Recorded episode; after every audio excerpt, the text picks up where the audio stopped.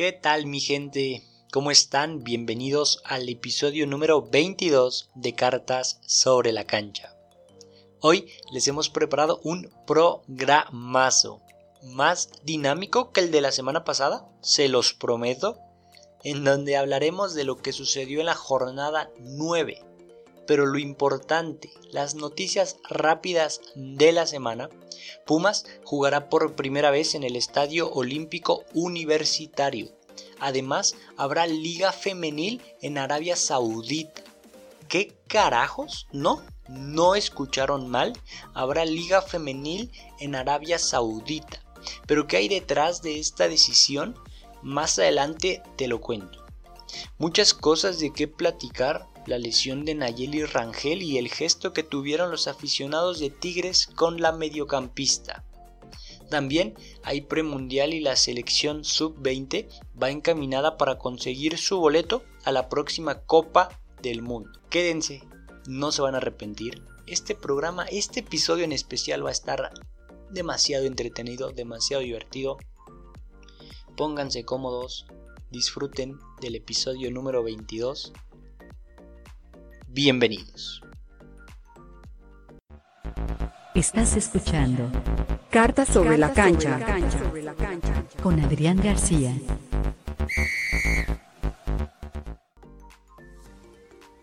Creo que esta jornada 9 nos deja una gran lección. Y es que cada vez se acortan más las distancias en la Liga MX femenil. Cada vez es más difícil de pronosticar y los equipos que antes eran muy endebles han dejado de serlo o al menos son más competitivos. Tú no, Querétaro, tú no. No es nada en contra del Querétaro, pero estoy enojado porque empataron con Pumas. No sé con quién estoy más enojado, si con mis Pumas por fallar todo lo fallable o con Querétaro por ser Querétaro. Ya hablando en serio, llama mucho la atención que equipos como Centellas, Bravos, Santos, el mismo Querétaro, estén compitiendo. En el caso de Santos, que a pesar de haber vuelto a perder en contra de Atlas 1-0, le hacen partido a las rojinegras, que si no fuera por la figura de Anagabi Paz, el resultado hubiera sido otro muy diferente. Mismo caso con Juárez, que hace unas semanas se quedaron a nada de sacar el empate a Pumas en cantera y que esta jornada lograron sumar un punto muy valioso y además no recibieron gol de las Rayadas de Monterrey en el resultado más sorpresivo de la jornada. Nadie se imaginaba que las campeonas iban a empatar a ceros con las Bravas de Juárez. Sin embargo, Monterrey no salió con la puntería fina, aunque también mucho mérito tiene el trabajo que viene haciendo el profe Gavino, director técnico de Juárez, y en general el proyecto que armaron para esta temporada. Llegaron refuerzos interesantes, las jugadoras que se quedaron se notan cada vez más complementadas con sus compañeras y con el estilo de juego. El equipo está empezando a jugar a un ritmo sumamente interesante y eso es de aplaudir. Bien por Juárez, que armó un proyecto competitivo, un proyecto para competir. Y por el otro lado, Rayadas nos acostumbró a que dominan la fase regular del torneo. Este torneo en específico les está costando un poco, pero nada de qué preocuparse. Este equipo sale en un buen día y le mete 5 al que tú me digas. Entonces, pues por ahí va la cosa. En otros resultados interesantes, la Fiera venció 3 por 0 al San Luis y ligan 5 partidos sin perder. Grata sorpresa el fútbol que está desarrollando León, que busca regresar a liguilla, luego de que el torneo anterior pasaron sin pena ni gloria. Y hay que anotarlas en esta lista de equipos que buscan un lugar en liguilla, junto a mis Pumas, junto al Cruz Azul, junto a las Cholas. Vamos a ver si Puebla logra meterse. Habrá que ver si les alcanza. A León, pero por lo pronto están en la novena posición con un partido pendiente de locales versus Pumas Ese duelo va a estar bueno. Recordar que fue reprogramado por temas ahí del estadio para el 13 de abril. Todavía falta un mes, pero ese partido puede definir mucho para ambas escuadras. Oigan, las Chivas que ganaron como visitantes. Les digo que la bipolaridad que maneja esta escuadra rojiblanca es digna de psicólogo, pero no me hacen caso. Bueno, tampoco, tampoco la tenían tan difícil. Vencieron al Puebla de local, que no da una de local. Perdieron contra Tigres, ojo con el Puebla, porque perdieron contra Centellas, hazme el favor, y perdieron contra las Chivas. No han ganado de locales, suman tres empates, no, tres derrotas y dos empates, lo que las ha alejado de zona de liguilla. Poco que agregar a Chivas le sigue faltando algo para que realmente las consideremos como serias candidatas a competir por la liga. Pero ahí van, poco a poco y sumar de tres siempre ayuda. Y otras que suman de tres cada semana y que ya me tienen harto porque siempre ganan son las Tigres, el único equipo invicto del torneo y líderes con un partido pendiente. Más de 8.000 personas fueron testigos de un triunfo más en el volcán. Las felinas derrotaron 3-1 a Monarcas, que hizo lo que pudo, pero es complicadísimo controlar el poderío ofensivo que tiene esta escuadra. Anotó Katy Martínez, anotó Ovalle, un golazo por cierto, y anotó Stephanie Mayor que sigue en plan grande. Madre mía lo de Stephanie Mayor. En tres partidos ya se coloca como una de las líderes de goleo junto a Fabiola Ibarra y Desiree Monsiváis llevan seis goles anotados. En tres partidos. Brutal lo de la delantera de 28 años que ha llegado para hacer historia. Y ha de tener un promedio de gol increíble. A ver, vamos a buscar su promedio de gol porque debe ser increíble. A ver, por aquí estamos, vamos a buscar el promedio de gol de Stephanie Mayor. 6 goles, anota cada 45 minutos. Vale, tampoco era tan, tan difícil sacarlo, ¿eh? Brutal estadística, anota cada 45 minutos. Que sí, obviamente, a ver, no va a terminar con esta cifra al final del torneo, pero con estos tres partidos queda claro que fue el mejor fichaje para esta temporada y probablemente uno de los mejores fichajes en la historia de la liga. Incluso teniendo mejores números que los que llegó a tener Renae Cuellar con Cholas. ¿Cuál adaptación? ¿Cuál agarrar ritmo? Eso no existe para Stephanie que mete goles hasta dormida. Ay, Stephanie Mayor. Oigan, y ya para cerrar con este breve resumen, muy breve resumen, las Cholas vencieron a Lami. No nada más las vencieron, sino que le pasaron por encima todo el partido. Doblete de la antes mencionada Renae Cuellar, que tiene una capacidad para cargar con el equipo y un liderazgo dentro de la cancha que ya quisieran muchas, me incluyo. Eh, estoy enamorado de cómo juega Renae me encanta su estilo de juego. Es una jugadora de esas en las que siempre puedes confiar. No importa el momento, no importa el minuto, siempre puedes confiar en Renae y muy pocas veces falla. Hoy lo volvió a demostrar. América vuelve a perder y vuelve a mostrar momentos muy malos del partido. Lo dijimos hace una semana, se les viene un calendario muy muy complicado. La próxima jornada reciben a Tigres y que se persinen porque si salen a jugar como han salido hoy, les van a llenar la canasta de goles. Y un equipo como América no puede permitirse perder tres partidos consecutivos. Pues esto nos dejó la jornada 9 de la liga, que insisto, cada vez es más difícil de pronosticar otros resultados, vamos a decirlos todos.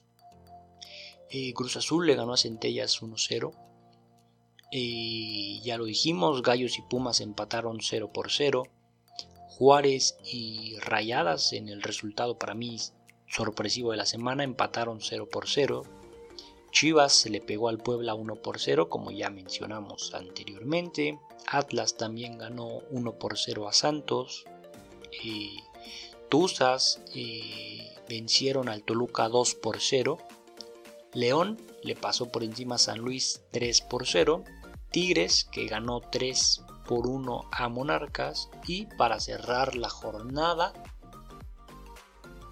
Cholas en la frontera derrotaron al América 3 por 0. La tabla la lideran las Tigres, siguen Atlas con la misma cantidad de puntos. Eh, recordar que Tigres y Rayadas tienen un partido pendiente.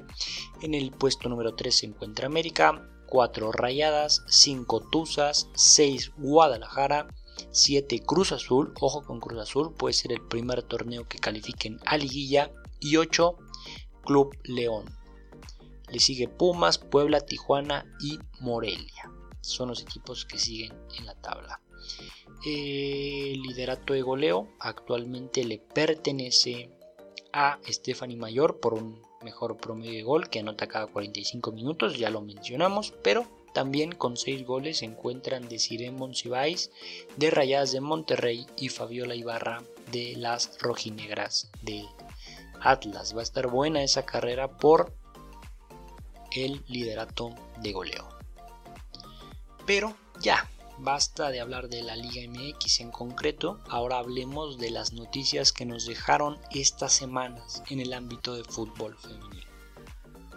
Los dioses del fútbol los dioses escucharon mis plegarias, le hicieron caso a mis veladoras y el miércoles me hicieron la persona más feliz del mundo.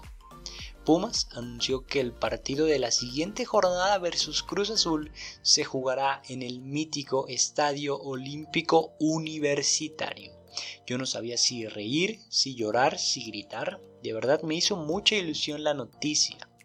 Recordemos que Pumas es el único equipo que nunca ha jugado en su estadio, algo que no es de presumir, pero el día ha llegado. Este sábado no, sino hasta el otro, es decir, dentro de 15 días, el Olímpico Universitario abrirá sus puertas para albergar un juego de Liga MX femenil. El club anunció que es por única ocasión, al menos este torneo, pero me da igual, ya habrá tiempo para analizarlo. El tema es que jugarán en CEU y hay que ir, no hay pretexto, obviamente yo voy a estar ahí. Eh, sería muy incongruente de mi parte no ir, obviamente vamos a estar ahí. Tanto estuve fregando, pues ahora nos toca apoyar, claro que sí.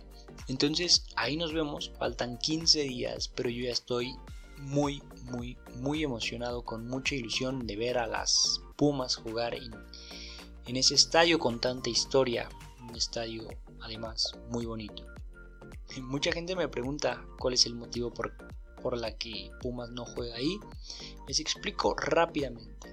Ya haré algo dedicado a este tema, pero a grandes rasgos es porque el estadio no le pertenece a Pumas a diferencia de otros estadios que sí le pertenecen al club, eh, este no, este le pertenece a la Universidad Nacional Autónoma de México, a la UNAM, y pues ese es uno de los temas principales, además de que el horario de Pumas tampoco ayuda, ya que ese horario de sábado a las 12 del día, en ese mismo horario se llevan a cabo los partidos del equipo de fútbol americano de Pumas, Pumas Oro me parece que se llaman.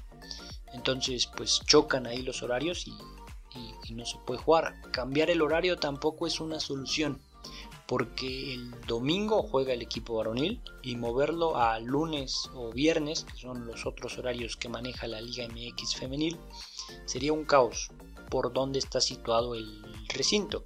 El estadio, recordemos que se encuentra dentro del campus de Ciudad Universitaria. Los días viernes y lunes hay alumnos Incluso el estacionamiento del estadio es utilizado por profesores y estudiantes, lo que implicaría un caos. No son pretextos, pues el querer es poder, pero Pumas ha puesto esto en una balanza y ha tomado en cuenta cuánta gente iría, ha decidido mejor jugar en cantera, aparte teniendo la instalación de cantera que además es precioso, aunque sí creo que jugar en el estadio no tiene comparación.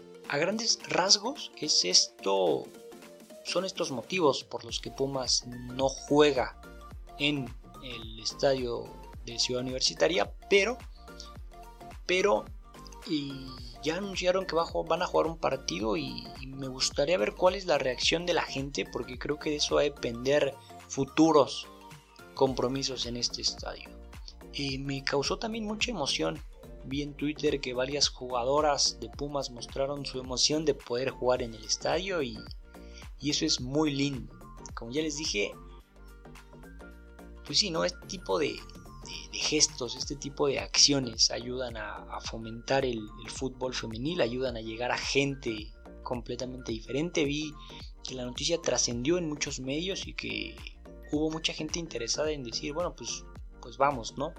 Yo insisto que mucha gente no va a cantera por lo difícil que es conseguir un boleto, el tener que ir dos horas antes, con esta pues sí, no, no, no llevas una certeza de que realmente vas a conseguir un boleto, entonces pues estar dos horas antes ahí, esperar a que abran las puertas, entrar a cantera, eh, el sol, vayan muchos factores que no ayudan a que la gente vaya a cantera. Sin embargo, creo que hacerlo en el estadio, eh, en un recinto que, que, llama mucho la atención, con la entrada gratuita, porque ya anunciaron que va a ser entrada completamente gratis, llama mucho la atención y, y ojalá sea la primera en muchas ocasiones y ojalá también la gente reaccione de, forma positiva. Por lo pronto yo les dije que voy a estar ahí y ¿Qué les parece si a la gente que escucha este podcast hacemos una convivencia como lo hicimos con el cuando fuimos a, a Cuapa, al partido de América? Nos reunimos antes del partido, por ahí quien se quiera sumar ya saben, envíen un mensaje, nos ponemos de acuerdo. Unas horas antes del partido nos juntamos, el partido es a las 12, nos podemos ver a las 10 ahí cerca de, del estadio, nos tomamos algo, unos taquitos, algo, platicamos un rato, disfrutamos de fútbol femenil. Ya lo hicimos una vez en, en el partido de Cuapa, estuvo bastante divertido, conocimos gente interesante. Entonces, ¿qué les parece si armamos algo para este partido? Insisto, es dentro de 15 días, entonces ya la siguiente semana lo podemos platicar, nos podemos poner más de acuerdo, ¿vale? Pero pues ahí está las redes para que cualquier cosa, cualquier comentario de nos vemos en tal lugar, yo pongo esto, yo pongo lo otro, pues ahí nos ponemos de acuerdo, ¿vale?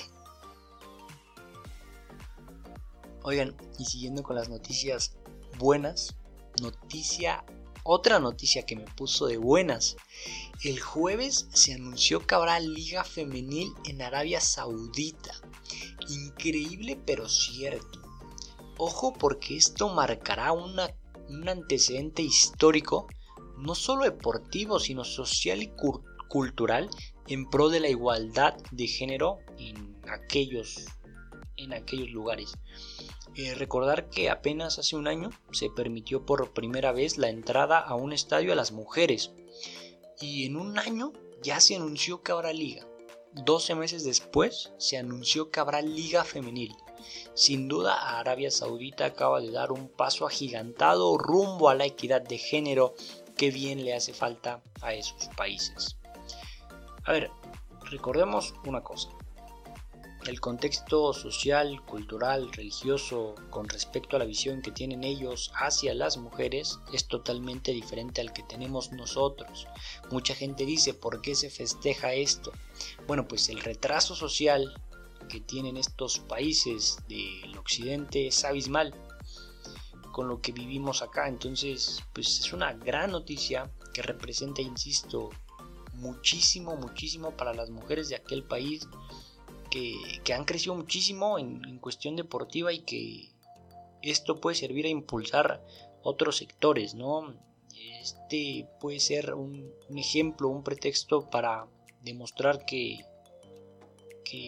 pues lo que se sabe, ¿no? Que, las mujeres son, parte importante y que hay, tradiciones que no están ayudando a estos países, porque precisamente les quiero platicar de dónde viene esta liga, de dónde viene esta iniciativa.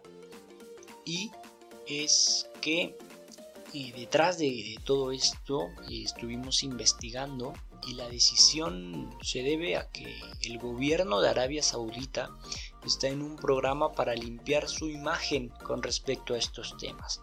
Quieren verse más cookies, así me lo escribieron en el guion, ante los ojos del mundo y de los turistas. Y es que claro, ¿no? A ver, los turistas no van a querer visitar un, un país en donde las mujeres no pueden caminar solas, tranquilas, sin que nada les pase, ¿no? Entonces, es, es algo para... Es algo que busca eh, activar más el turismo y me parece una decisión muy acertada, ¿no? Me parece que independientemente de dónde vengan estas iniciativas, hay que apoyarlas ya que pueden servir de ejemplo para muchos países vecinos. Tener noticias de este tipo puede ayudar muchísimo, ¿no? Una, una de cal por tantas de arena.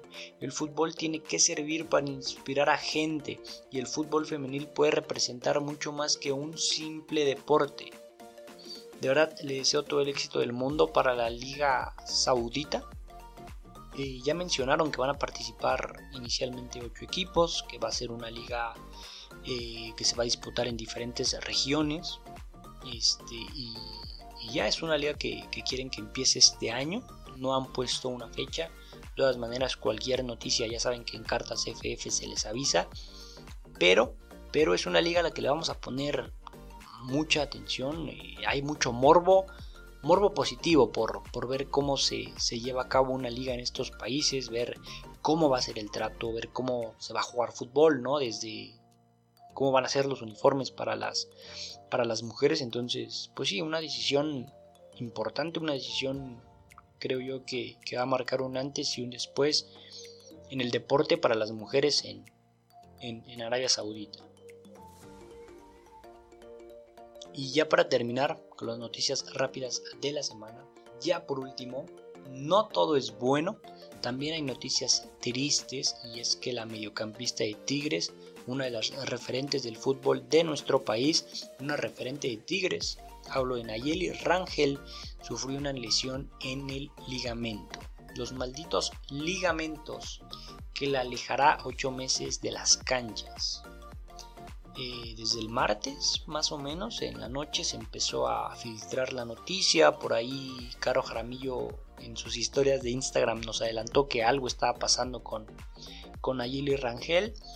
Eh, trascendió la noticia desde el martes en la noche, pero fue hasta el miércoles que el club lo confirmó mediante un comunicado en donde dice básicamente eso, ¿no? Que Nayeli Rangel quedará fuera ocho meses y pues es una triste noticia, ¿no? Una jugadora que que este torneo venía viendo minutos, que había marcado goles, que había también participado con algunas asistencias, estaba reencontrando su, mejor fútbol después de, que el torneo anterior y empezó a tener más actividad. Este, sí, sí es una noticia muy triste. Desde aquí quiero mandarle mucha fuerza, pronta recuperación a una jugadora que representa mucho y es un pilar muy importante en Tigres Femenil. Ojalá y las cosas en estos meses salgan lo mejor posible. Ojalá y, todo el, proceso, toda la rehabilitación se cumpla en tiempo y forma y no tengamos que esperar más de, de 8 meses, ¿no? La verdad. Pero, como toda situación negativa, siempre, siempre hay algo bueno y lo bonito, lo curioso fue que los fans de Tigres lo volvieron a hacer. Hoy utilizaron el hashtag Todos Somos Naye para mostrar su apoyo con la jugadora. Además, todos cambiaron su foto de perfil por una fotografía de Nayeli. Sumaron a su nombre de usuario el apellido Rangel yo cuando entré a Twitter no estaba entendiendo un carajo. Después me cayó el 20 más o menos por ahí, leí algunas publicaciones. Me pareció un gesto monumental, aparte muy original, digno de la fiel visión tigre. Como dicen ellos, un tigre nunca deja solo a otro tigre, en este caso a otra tigre. Si va así, ¿no? Algo así. Y me queda claro, me queda claro que Nayeli Rangel tiene más apoyo que nunca y da gusto ver este tipo de cosas. La verdad siempre será positivo que la afición esté conectada con el equipo, que la afición esté involucrada con el equipo, no solo en los momentos buenos, sino también en los malos momentos, ¿no? Creo que habla muy bien de la afición de Tigre y estoy seguro que Nayeli Rangel se siente mejor cada que ve este tipo de, de, acciones. Entonces, enhorabuena para los aficionados que se animaron a hacer esa, esa dinámica, esa iniciativa. La verdad, muy, muy original. Y, sí, pues repito, pronta recuperación a Anayeli, que sabemos todos de su calidad, sabemos que, regresará mejor que nunca, ¿no? Es, es, una guerrera, es una jugadora que, que, le ha dado mucho al fútbol femenil y que, que merece merece tener más gloria de la que ya ha tenido. Ya por último, se nos acaba el tiempo. Qué rápido se me ha ido este podcast. ¿eh? ya se me está acabando el tiempo, pero no quiero terminar sin hablar de la selección sub-20 que está teniendo un gran torneo y va en camino para conseguir su boleto al Mundial sub-20 que se celebrará en Costa Rica y Panamá. Que vayan preparando el ceviche, que vayan abriendo el canal de Panamá porque llevamos hambre. La selección mexicana que encabeza Mónica Vergara calificó a cuartos de final tras golear, ojo al marcador, 12-1 a su similar de Granada. Esta selección ilusiona, gana con autoridad sus partidos y la base de esta selección está llena de talento. Nicole Pérez, Anet Vázquez, Jimena Ríos, Alison González, Reina Reyes, son algunos de los nombres que se me vienen a la mente ahorita y que podría seguir, ni para qué mencionar a Nati Mableón, a Jady Gutiérrez, a Melanie Villeda, que se quedaron en, sus equipos acá en la liga. Y sin duda es una selección que nos hace soñar en grande, una selección que se ha complementado bien, una selección en donde el equipo se conoce completamente Mónica Vergara ha sido una guía que ha sabido llevar a estas jugadoras y que, insisto, va a estar en el Mundial Sub-20 si nada extraño sucede. Y recordar que ya tuvieron una participación histórica en uno de los logros deportivos a nivel fútbol que ha tenido México más importantes. Yo creo en el top 5, el subcampeonato hace dos años en, Uruguay. Y yo creo que después de las confederaciones del 2000, después de los campeonatos eh, sub-17 varoniles, de, obviamente de eh, la medalla de oro en los Juegos eh, Olímpicos de, Río, no, de Londres, perdón. Yo creo que viene ahí el, subcampeonato sub-17 en, en, Uruguay que consiguieron estas, estas jugadoras que ya son históricas y que siguen haciendo histórica que, siguen siendo jugadoras sumamente jóvenes, sumamente... Vaya, les falta un mundo por aprender. Y de verdad sí nos hace soñar en grande, sí nos hace pensar que, algún día México tendrá que competir y, creo que esta es una selección que, que bien llevada, que bien guiada, en donde las jugadoras juegan en sus equipos, eh, son partes fundamentales de los esquemas de sus directores técnicos, eh, ya tienen un fuelle internacional, eh, muchas de ellas tienen una proyección en liga increíble, muchas de ellas tienen condiciones para emigrar al, extranjero y, bueno, al final hay una competencia interna en cada posición, me parece que ninguna de estas jugadoras tiene su puesto seguro porque detrás viene otra empujando, ¿no? Entonces, sí, sumamente interesante lo de esta selección y que, insisto, sin nada extraño sucede, van a conseguir su boleto al Mundial Sub-20. Y habrá que ver, habrá que ver eh, cómo llega esta selección, pero insisto, podemos empezar a ilusionarnos con esta selección creo que ya es todo, ¿no? Creo que hemos terminado con el tiempo justito. 30 eh, minutos, 30 minutos justos. Y anuncios, los anuncios, porque luego se me olvida. Y ya se me olvidaron los anuncios. Ah, ya me acordé. ¿Y se acuerdan que el podcast anterior hablamos de los funcos de las jugadoras de Estados Unidos? Pues, ¿qué creen? Si los vamos a conseguir. Estuvimos investigando en internet, eh, fuimos a varias tiendas acá de, de Funcos y si vamos a conseguir Funcos. Todavía no sabemos eh, exactamente cuáles porque me, explicaron que sí están un poquito difíciles de conseguir acá en México, pero sí vamos a conseguir y los vamos a rifar solo para la gente que escucha el podcast, ¿saben? Entonces, eh, muchísimas gracias por haberlos por haber escuchado el podcast y estén pendientes porque eh, el próximo episodio vamos a decir la dinámica de cómo ganarse estos eh, Funkos Pop de las jugadoras de Estados Unidos va a estar sumamente, sumamente interesante. No les vamos a poner gran cosa, no nada más que, que, envíen un mensajito, algo así, algo sencillo. Eh, lo hacemos todo para agradecerles a, el apoyo por, por escuchar el podcast. Y otra noticia que quería darles es que desde hace un par de semanas llevamos trabajando para sacar otro episodio a la semana con otro formato completamente diferente, otro podcast que complemente el episodio del martes.